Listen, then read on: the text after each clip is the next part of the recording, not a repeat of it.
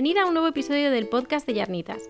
Mi nombre es Gema, soy tintorera y tejedora y este es un podcast sobre punto y organización personal.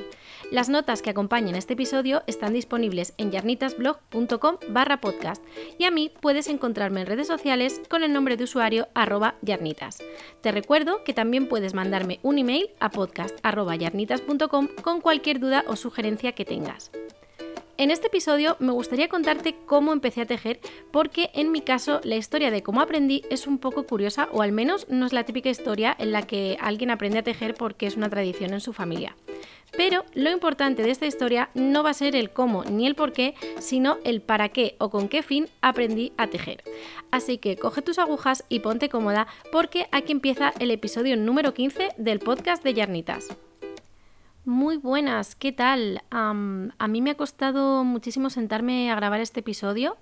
Eh, bueno, pues ya habrás visto que hace tiempo que, no había nuevo episodio del podcast y la verdad es que me ha estado afectando bastante la, situación mundial que, estamos viviendo con, la invasión de Rusia, de Rusia a Ucrania y me ha costado mucho, bueno, pues estar presente en redes sociales, eh, seguir trabajando como si nada. Y, bueno, sé que, sé que lo que yo pueda sentir al respecto de, esta situación, pues obviamente no tiene nada que ver ni, ni tiene ni, ni, punto en comparación con lo que están viviendo, bueno, pues las personas que, que están viviendo directamente esta situación. Pero es que sigue, sigue escapando a mi entendimiento que esto esté sucediendo en pleno siglo XXI, mientras el resto de los países pues miran para otro lado o, bueno, pues directamente hacen menos de, lo que deberían estar haciendo. la guerra es una mierda, eh, sea en el país que sea. Y bueno, pues no debemos olvidarnos tampoco de que hay guerras en muchos lugares desde hace muchísimos años y también parece pues que no nos tocan tan de cerca, ¿no? O que, mm, que nos parece más normal que estas cosas pasen en otras partes del mundo. Así que bueno, espero que al menos esta situación nos haga reflexionar, eh, aunque sea un poquito al, respecto. Mm, no pasa nada si de vez en cuando necesitas dejar de mirar las noticias, dejar de estar al día de todo lo que sucede. Em, también es legal, por así decirlo. Eh, también tienes derecho a, tomarte un respiro si es lo que necesitas. Yo, bueno, pues lo hago de vez en cuando. Y bueno, por último, te quiero pedir que si puedes, aunque sea un poco, colabores haciendo alguna donación del tipo que sea a la organización que tú prefieras, pero que por favor, si es posible, pues lo hagas directamente a una organización que esté en Ucrania para que esa ayuda pues llegue cuanto antes. Como, ya he dicho, eh, he estado un poco ausente en el último mes porque la verdad es que no me parecía muy correcto pues nos estar promocionando cosas o estando estar hablando de temas más superficiales. Pero bueno, al final em, es innegable que los pequeños negocios tenemos que seguir adelante porque bueno, tampoco podemos permitirnos el no hacerlo. Y bueno, más aún teniendo en cuenta los dos añitos previos que, ya llevamos a nuestras espaldas. Voy a intentar que este episodio sea, sea, bastante ligero. Tengo, bueno, pues tengo un montón de cosas que contar porque ha pasado muchísimo tiempo desde la última vez que me senté a grabar. Y voy a intentar que este sea un espacio seguro y que puedas evadirte un ratito mientras, mientras lo escuchas. Este episodio va a tener las siguientes secciones que ya conoces. Eh, en mis agujas, Netflix y luego voy a contarte cómo y por qué empecé a tejer hace ya muchos, muchos, muchos años.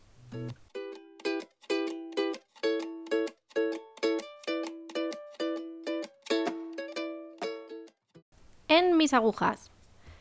Bueno, pues como ha pasado tantísimo tiempo desde la última vez que, estuve grabando un episodio, eh, eso se traduce en que he terminado, bueno, iba a decir he terminado bastantes proyectos, pero realmente no, no sería muy correcto decir eso.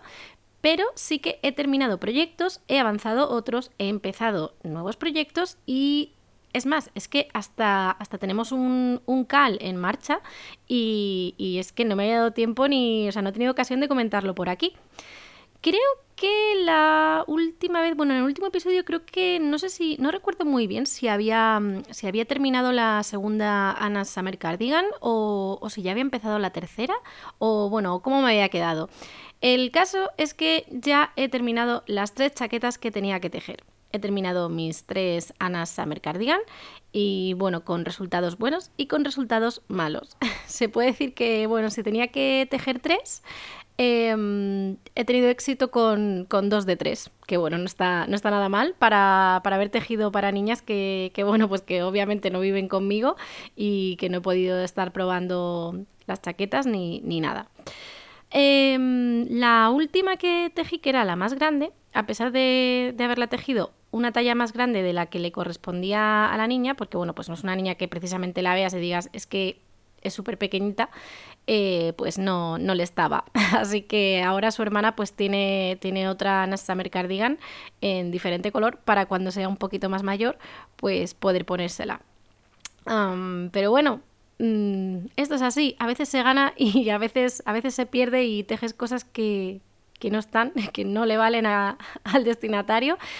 Y bueno, he decidido no, no deshacerla porque la verdad es que también gasté toda la lana, entonces no quiero ir a comprar otro billo para que sea de una tintada distinta y luego pues no se quede bien y además porque creo que, bueno pues que ya estaba hecha, eh, estaba terminada entera a falta de coser los botones, incluso estaba ya pues lavada y bloqueada y, me daba bastante penita, eh, entonces bueno pues como, como la hermana pequeña le había regalado la otra, pues he decidido que, que se la queden igualmente.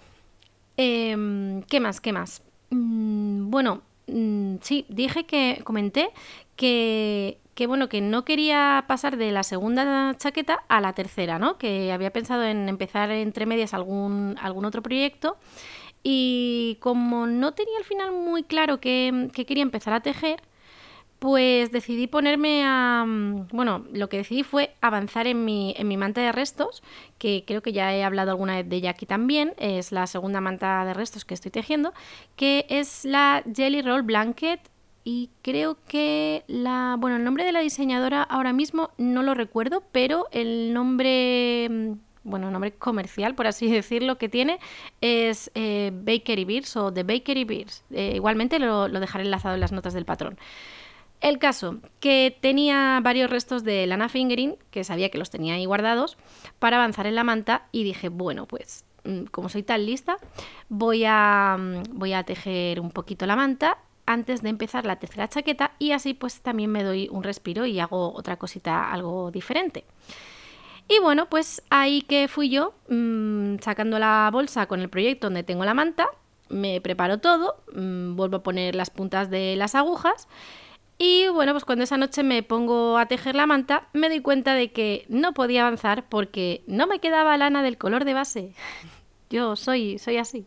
Hay que quererme como soy. O sea, es que no, no, es que no tuviera lana, es que no tenía ni un metro de lana para poder seguir.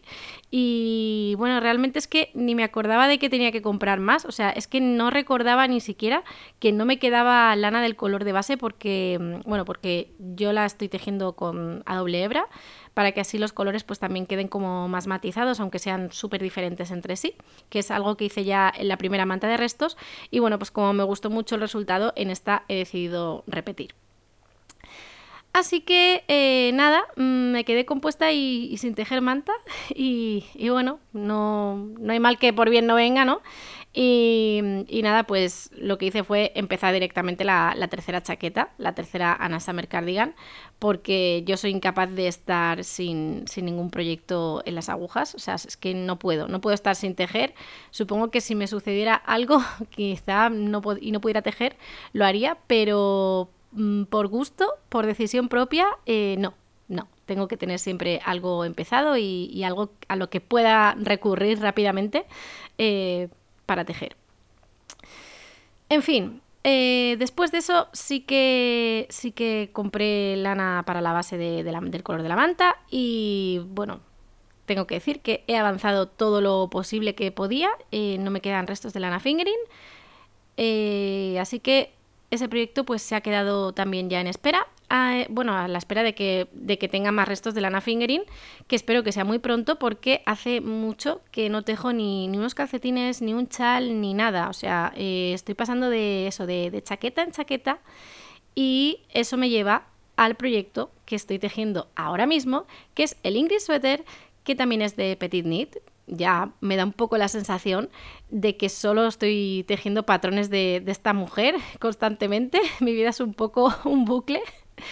Pero bueno, estoy súper, súper contenta con, este proyecto, que es el patrón que hemos elegido para el cal, del que os he hablado al principio, que estamos tejiendo en, en The Knit Café, en el grupo. Eh, llevaba viendo este jersey, mmm, bueno, meses, o sea, desde que, desde que Petit Knit fue poniendo alguna foto así a trocitos de, del jersey, eh, mientras lo tejía y mientras estaba haciendo los test y tal, eh, bueno, yo ya lo tenía ahí fichado y bueno, es que mm, no sé cómo explicarlo, pero es que eh, de momento, a simple vista, porque el mío todavía no está terminado, así que tampoco quiero decir que sea el patrón de jersey de mis sueños, el más maravilloso del mundo, porque, bueno, una cosa también es verlo y otra cosa luego es llevarlo. Pero así a simple vista podría decir que mm, es, no sé, 95% perfecto, a falta de que, de que yo tenga el mío terminado y de que, y de que lo tenga puesto. Me encantan eh, las texturas que tiene, me encantan todos los dibujos que tiene el patrón, me encanta la forma en la que está construido, eh, la parte del cuello también me parece súper bonita y aparte es que lo veo un jersey cómodo de llevar. O sea, es un jersey que creo que me voy a poner muchísimo y que espero, o sea, tengo grandes esperanzas en que se convierta en mi jersey favorito de todos los que he tejido hasta ahora. Así que claro, pensando todo eso, pues obviamente, ¿cómo no iba a hacer un cal de este jersey, aunque estemos ya a estas alturas a mitad de abril y sepa que, bueno, pues que muy pocas lo vamos a poder estrenar antes de que, de que llegue el calor de verdad, porque aquí ya, bueno, es imposible ponerse, ponerse un jersey de lana. Pero a pesar de eso no me pude resistir. Así que hace creo que dos semanas o así que hemos empezado el cal y, y, bueno, vamos bastante avanzadas todas. Yo hoy justo acabo de terminar lo que sería todo el cuerpo del jersey que no es poco, o sea que, bueno, pues si, si, miras las fotos y demás del patrón, vas a ver que es un jersey que, tiene bastante trabajo, eh, no es la cosa más rápida de tejer en el mundo, pero bueno, justo acabo de terminar el cuerpo, así que oficialmente me quedan solo las mangas y el cuello, mm, que eso ya espero que, que sea algo rapidito, rapidito. Y bueno, eh, empezamos creo que fue el día 25. Y este jersey, eh, bueno, está como casi todos o la, mayoría de patrones de Petit Knit, está tejido con, dos hebras, una de lana y otra de moher. Pero yo ya desde un principio pues tenía claro que no quería utilizar moher porque, bueno, ya tengo varios jerseys que, que llevan moher, que están tejidos con dos hebras. Y la verdad es que aunque me encanta el resultado y me encanta el efecto, eh, son demasiado calentitos para, llevar aquí en, mi ciudad la mayor parte del tiempo. Entonces, como quería que este jersey eh, pues me lo pudiera poner bastante, decidí no utilizar eh, la hebra de moer y utilizar solo lana. Cogí una lana un poquito más gruesa. estoy usando la Drops Puna, que es 100% alpaca, no lleva superwash ni ningún tratamiento, en el tono 02 y mm, bueno, lo del color del jersey ya eh, es, que ya es otro tema, porque, mm, a ver, el, color del jersey que aparece en, las fotos del patrón, o sea, el, color que he utilizado para hacer el jersey de muestra, por así decir, es como un beige o un marrón muy clarito. Y yo en un principio no quería utilizar ese color, aunque es el que he acabado utilizando. Irónicamente, últimamente se puede ver que aunque tejo mucho, mm, creo que nada me sale bien, ¿eh? O nada me sale como, como yo esperaba. Y, mm, y, bueno, yo quería tejerlo en un color que fuera pues crudo o prácticamente blanco, aunque no un blanco nuclear, que tampoco me gusta. Pero bueno, dije, quiero tejerlo en color crudo o en color blanco porque no tengo ningún jersey de este color y me apetece mucho tener uno y creo que este quedaría genial en ese color. Vale, así que allá que me fui yo eh, a la web donde compré la, la lana, porque normalmente lo que hago es comprar la lana en la web y luego ir a la tienda a recogerla, que es una tienda que está, bueno, pues en una ciudad al lado de la mía, y escogí el tono 02 porque parecía ese color eh, crudo o blanco, pero sin llegar a ser mega blanco que yo quería. Mm, bueno, eso, mm, reservé la lana, la pagué y demás, y cuando fui a recogerla, eh, pues resulta que no era exactamente de ese color, era más bien un beige, muy parecido al, que, al que se utiliza en, en el jersey que sale en las fotos. Ah, podía haber dicho, bueno, pues no me la llevo, la quiero cambiar. Sí, pero la verdad es que mm, no tenía ganas de, estar haciendo el cambio y, de estar allí esperando en la tienda hasta que me trajeran el, otro color, porque bueno, pues ya tampoco sabía si, si, otro color más claro de los que había entre todos los que tienen para elegir en la, en la Drospuna me iba a gustar, porque viendo bueno, pues viendo que este color realmente no era lo que yo había pensado, eh, dije, bueno, mm, ¿qué hago? Mm, digo que no me quedo este color, eh, que pido que me traigan la misma cantidad de ovillos, que son 10, que no es poco, desde el almacén, para que luego el otro color no me guste. Y en fin, decidí llevarme el tono 02, que era pues lo que había elegido porque mm, realmente tampoco me desagrada y luego fui pensando que quizás haya sido mejor opción porque mm, a lo mejor en un color que fuera mucho más clarito o prácticamente blanco iba a resultar más sucio o me lo iba a poder poner un par de veces antes de tener que lavarlo, nada más. Y, y bueno, al final decidí quedarme con ese tono. Así que mi Ingrid Sweater es pues también color beige o color marrón muy muy clarito. Eh, ya he ido subiendo algunas fotos a Instagram y bueno, me gusta, me gusta cómo está quedando. Mm, ya he dicho, estoy súper contenta con este proyecto. Eh, hacía tiempo que no estaba mm, eh, otra vez ilusionada con, un patrón, que no tejía nada que, me estuviese ilusionando tanto. Así que estoy muy, muy feliz. Y bueno, mm, eso es todo. Eh, hasta, hasta aquí mi, mi actualización de, de lo que tengo en mis agujas, de lo que he estado tejiendo. Y todavía no he pensado en qué voy a tejer después del Ingrid Sweater. Em, tengo alguna, bueno, alguna ideilla más o menos de qué tipo de proyecto me gustaría empezar, pero no estoy segura, así que todavía no voy a decir nada. Cuando, bueno, pues espero que en el próximo episodio ya pueda contar un poco más, porque si no he acabado el jersey, que a lo mejor es mucho pedir, eh, estaré a punto de terminarlo y ya sí que estaré más centrada en, buscar 100% eh, eh, nuevo proyecto.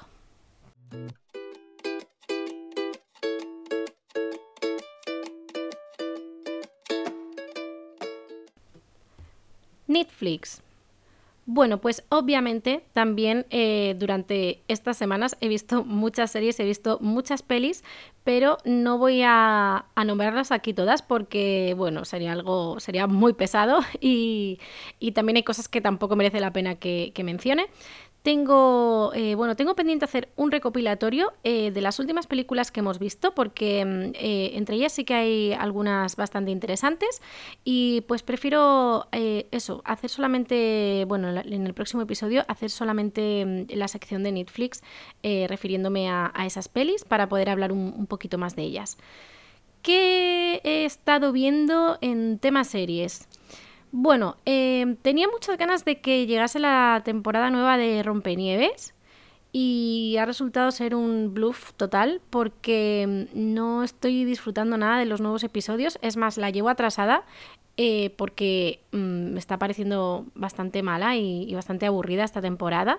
Tenía grandes esperanzas puestas en ella, lo reconozco pero no sé, no me está enganchando tanto como me enganchó la primera o la segunda temporada, eh, así que no sé, no sé, mm, supongo que seguiré viéndola porque ah, me pasa muchísimo que no puedo, o sea, no puedo dejar una serie o, una peli o un libro eh, a medias, aunque no me gusten. Es como que, no sé, siento el deber de que tengo que terminarlos. No, sé, sé que es algo rarísimo porque mm, puedo asegurar que si algo no me gusta, no es que, o sea, no hay nada que me esté haciendo, mm, pues yo qué sé, leer un libro que no me gusta o ver una serie que no me gusta, mm, lógicamente, o sea, no hay ningún incentivo ahí, pero no puedo, no puedo dejar de hacerlo. O sea, necesito ayuda, por favor, algún consejo.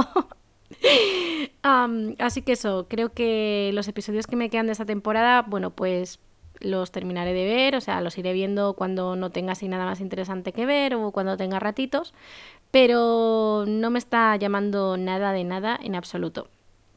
Sigo viendo The Office, más que nunca, con, obviamente con toda la situación actual, como he mencionado.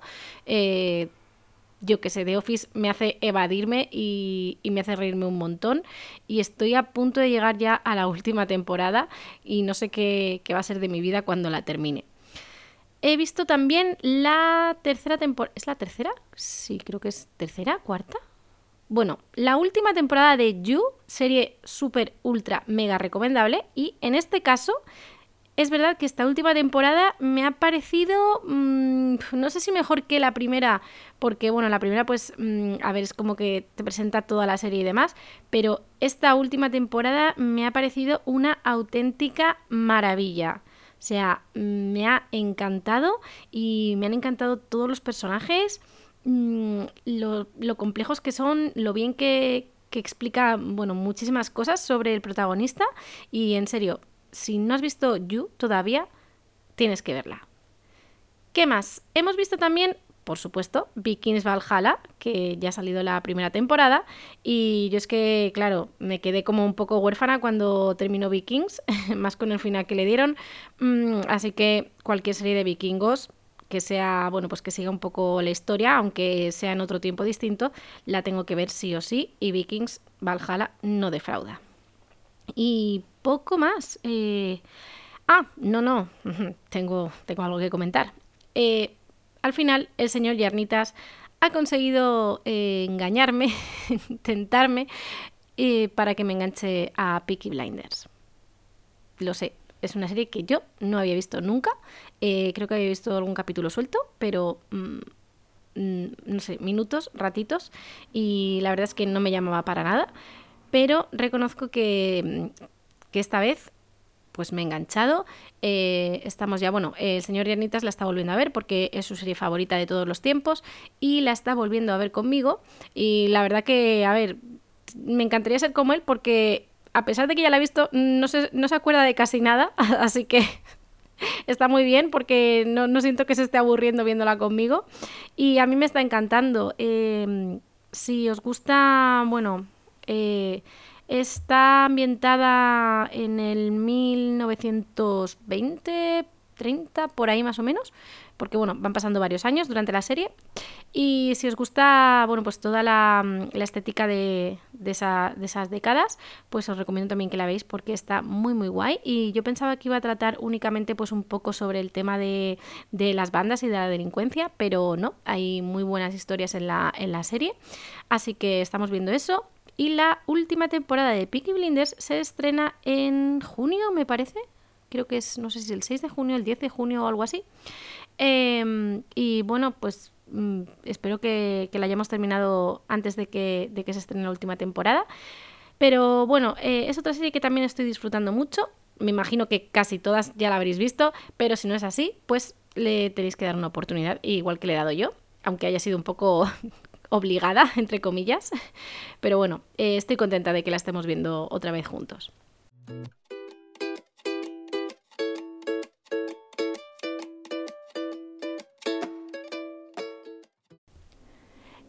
la historia de cómo empecé a tejer creo que es diferente a, la mayoría de historias que yo conozco, o por lo menos en, el momento en el que yo empecé a tejer sí era bastante diferente porque, bueno, como he dicho eh, al principio del episodio, eh, hace muchos años que, que, empecé a tejer. Yo tenía, pues creo que 18 años justos, recién cumplidos, o estaba a punto de cumplir los 18 cuando, cuando me interesé de repente por, por el punto.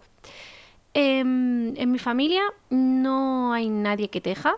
Bueno, eh, estaba mi, abuela, que, falleció hace, bueno, hace unos meses, pero mm, nunca he tenido una, o sea, nunca he tenido la referencia de que nadie en mi familia eh, tejiera, ni siquiera mi abuela. Mm, yo descubrí que, que ella pues cuando era joven había tejido bastante, eh, no hace muchísimos años, fue pues un poquito después de que yo empezase a tejer, eh, fue cuando me, enteré porque, bueno, mi, abuela pues ya era bastante mayor y hacía muchísimos años que, no tocaba las agujas, así que bueno, no...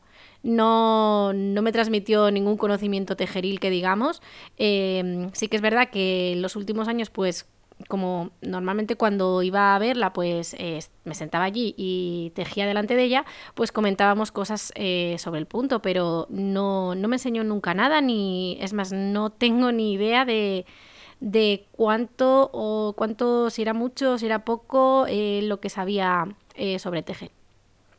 Em, ahora me imagino que ser autodidacta en estos tiempos es mucho más común, pero eso, en mi caso no, no era lo normal o no era lo habitual en, aquel momento.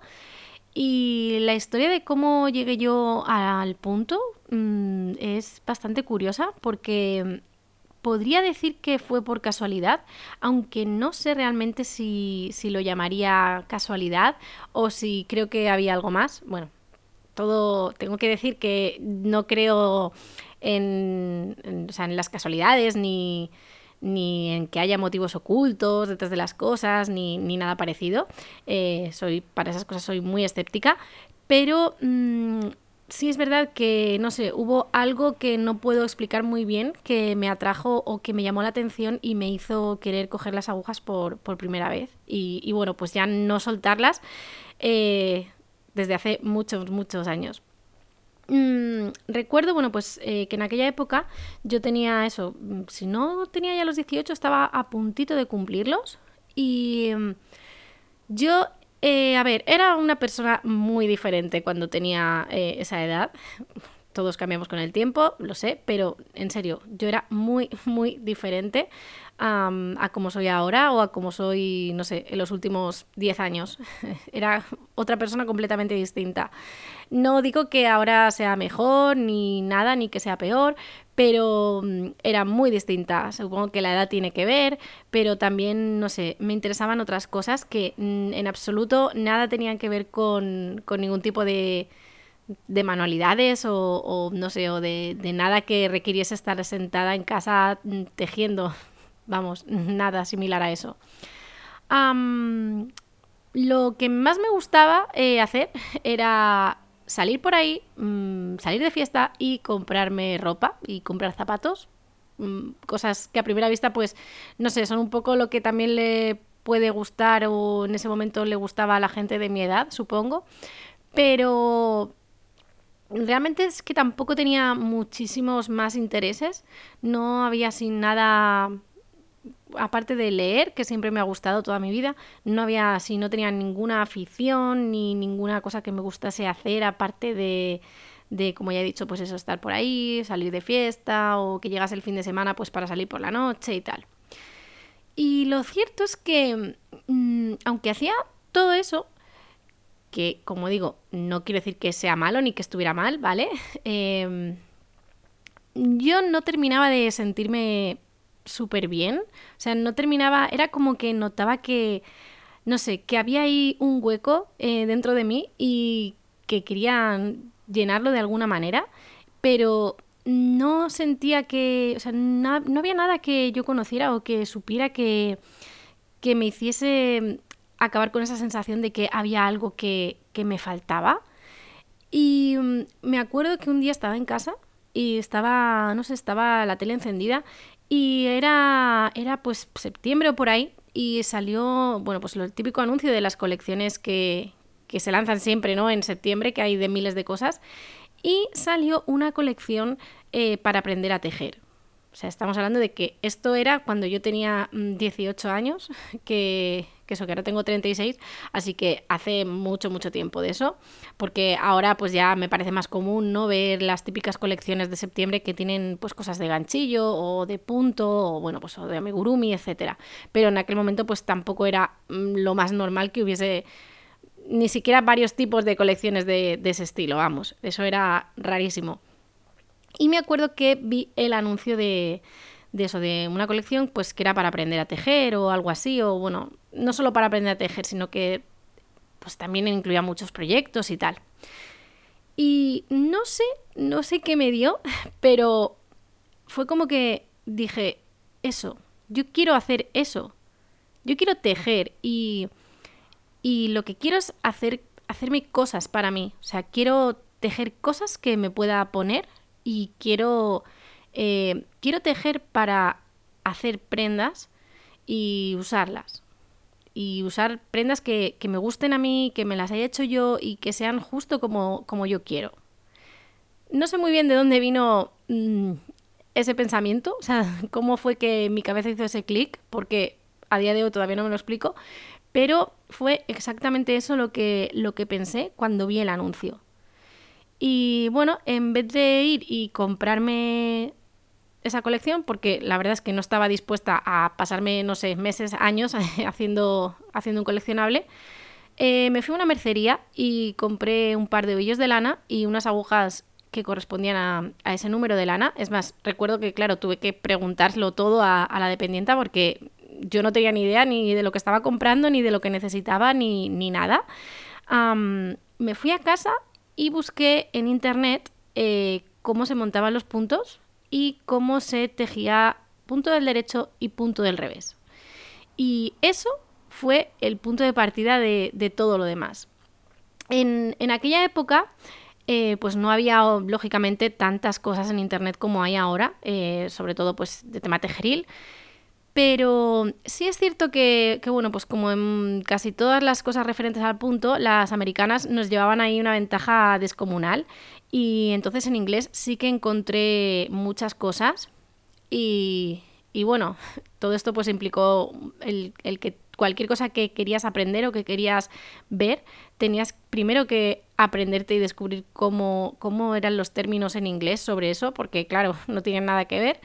Y, y fue así como yo aprendí a tejer. Eh, recuerdo que además eh, empecé con, pues, con lo más básico, ¿no? O sea, hice eso, punto derecho, punto revés y cómo montar puntos y cerrar puntos. Y estuve, pues creo que un par de meses practicando solo eso hasta que me salió bien, hasta que todos los puntos eran iguales y no se me perdían puntos por ahí, ni me aparecían puntos nuevos sin darme cuenta.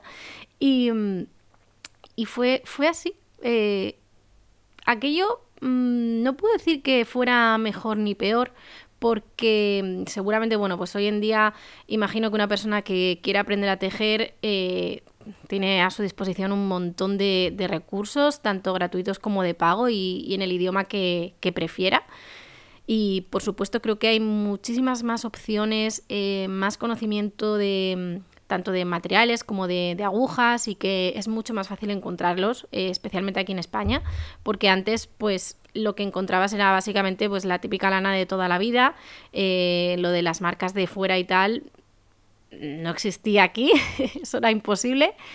Y, y bueno, me acuerdo que, que ahí en ese momento sí me parecía una afición súper solitaria, porque aunque había aquí en España tejedoras, que bueno, tejedoras ha habido siempre, lógicamente, o sea, me refiero a tejedoras pues eh, más jóvenes, que, estuviesen metidas en internet y, demás, pues eh, estábamos todas desperdigadas por ahí y éramos tan poquitas que, que creo que todas nos seguíamos y todas nos conocíamos.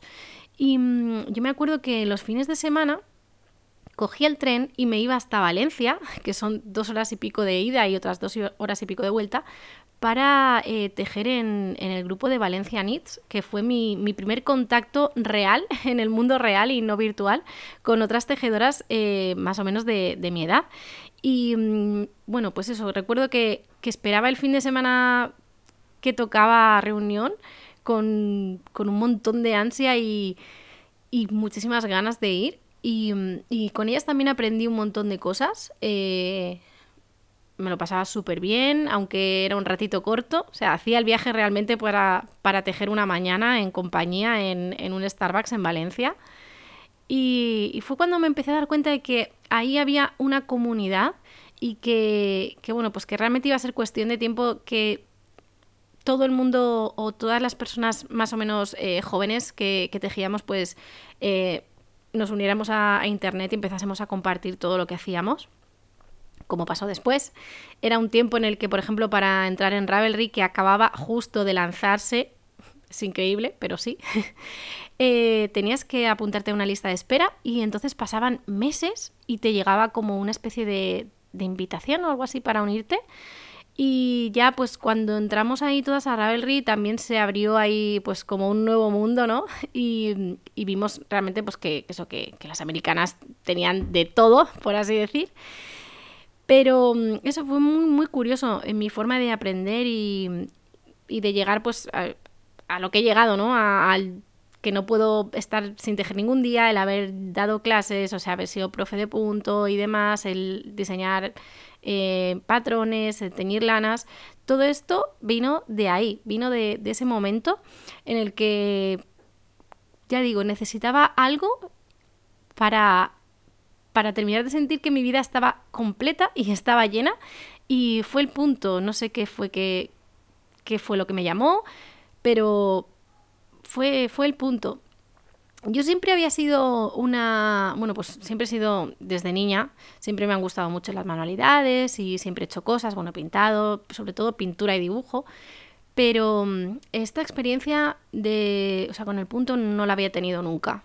Todo lo que he aprendido, pues eso lo he aprendido por mi cuenta, lo he aprendido a base de, de probar y de equivocarme y de buscar.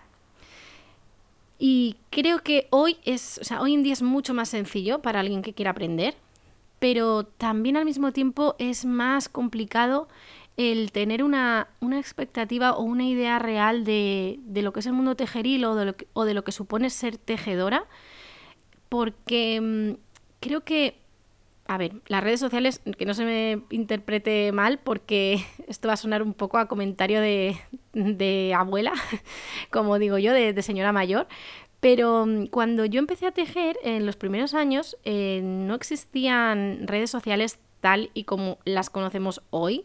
Entonces mm, lo que hacías no estaba expuesto a todo el mundo y tampoco veías eh, tantas fotos bonitas, por así decir. Eh, veías proyectos terminados, veías fotos, em, la gente tenía sus blogs, pero no era una cosa como el mundo de Instagram de hoy en día. Y creo que eso también le ha añadido bastante presión al tema de, tejer, porque ya, bueno, pues ya no solo tienes que, saber tejer, tienes que tejer bonito, tejer los patrones que están de moda, usar lanas que luego pues queden bien en tu Instagram, etcétera, etcétera. Y toda esa presión nosotras no, la teníamos.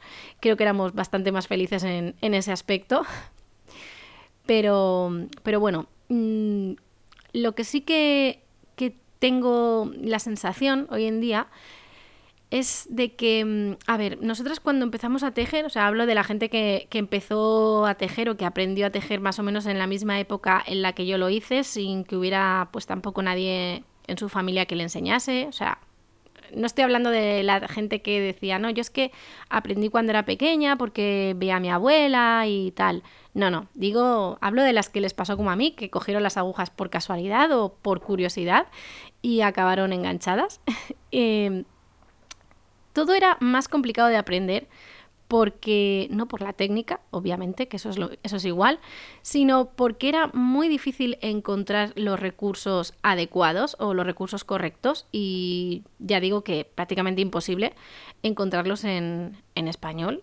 Eso no existía, Creo que, creo que también por eso es por lo que me siento más cómoda siempre mm, eh, con los términos en inglés y con los patrones en inglés, porque es algo que, he usado pues prácticamente desde el principio, desde el inicio, entonces me he tenido que adaptar.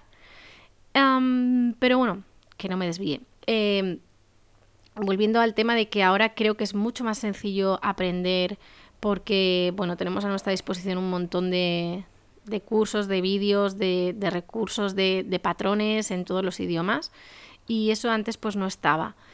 Y al mismo tiempo me da la sensación de que mucha gente que ahora empieza a tejer quiere que sea algo que aprendan eh, instantáneamente, como que la gente tiene mucha menos paciencia, quieren coger las agujas y a las tres horas saber tejer, eh, saber hacer todo lo que a lo mejor tú has tardado no sé, años o meses en, poder hacer. Y, tejer, no nos engañemos, mm, no es solo saber los movimientos, es acostumbrar al cuerpo a hacer nuevos movimientos, a, que coja una memoria muscular que, de algo que no ha hecho nunca. Y todo esto pues requiere mucha, mucha práctica. A pesar de, lo que cuesta aprender a tejer, bueno, aprender en general cualquier cosa nueva, considero que, bueno, pues que merece la pena. Mm, mi caso está, está ahí, o sea, no puedo negar que, para mí por lo menos merece, ha merecido la pena, eh, porque es lo que más me gusta hacer en el mundo, o sea, es, mm, no sé, no es para mí, a ver, entiendo que no es solo un hobby, también es, es mi trabajo y es la forma en la que vivo, pero eh, incluso aunque solo fuera un hobby, creo que ha abierto como, no sé, un mundo nuevo y, diferente para mí y que realmente ha cambiado mi forma de, de ver las cosas que, que, me rodean, ¿no? Ha cambiado mi, mi, forma de ser o mi forma de hacer las cosas, incluso también un poco mi, mi forma de pensar. Y por todo eso, pues eso, creo que, me, que merece la pena. Y, y, siempre pues recomiendo a la gente que aprenda a tejer, aunque luego sea algo que hagan de, de forma ocasional. No sé si, si, muchas de las que me estéis escuchando habéis aprendido a tejer de forma parecida a la mía, a lo mejor no hace tanto, tanto tiempo como yo, pero aunque haya sido más recientemente. Y me encantaría pues, saber eh, cuál ha sido vuestra experiencia y mm, en el caso de que no haya sido por tradición familiar o porque hayáis tenido algún familiar o alguna amiga o algo que os haya enseñado, eh, en el caso de que hayáis aprendido por vuestra cuenta, me encantaría que, me escribieseis un email y que me contaseis por qué os decidisteis a, aprender a tejer y, también cómo empezasteis, porque me genera mucha curiosidad. Eh, es algo que, que, no suelo contar, creo que a lo mejor lo había contado alguna vez. Eh, hace mil años cuando tenía el blog antiguo y creo que nunca más había vuelto a hablar de ello, pero mm, bueno, tampoco es que ahora mismo mm, no voy a los sitios donde hay tejedoras y digo, pues mira, yo es que empecé a tejer así, o sea, es algo que no suelo contar, ¿no? No, no surge, pero me apetecía compartirlo porque me imagino que hay mucha gente con una experiencia parecida o, igual a la mía. Y, bueno, pues me encantaría saber cuál es esa experiencia y cómo, cómo empezasteis a tejer, si fue de, de una forma pues parecida como empecé yo y en el caso de que haya sido hace no muchos años, que ya estuviera, bueno, pues eh, la más de moda el tema del punto, ¿Cómo, ¿Cómo, os dio por ahí o qué pensasteis? ¿Qué es lo que os hizo el decir yo quiero hacer eso? Yo quiero tejer cosas, quiero, no sé, tejer prendas que luego me voy a poder poner o que voy a regalar. Me da muchísima curiosidad, así que por favor, eh, me encantaría que compartieseis vuestra experiencia. Mm, ya sabéis que me podéis enviar un email a podcast.yarnitas.com y eh, así en el próximo episodio, eh, si os apetece, puedo leer algunas de, las experiencias que me contéis y compartirlas por aquí.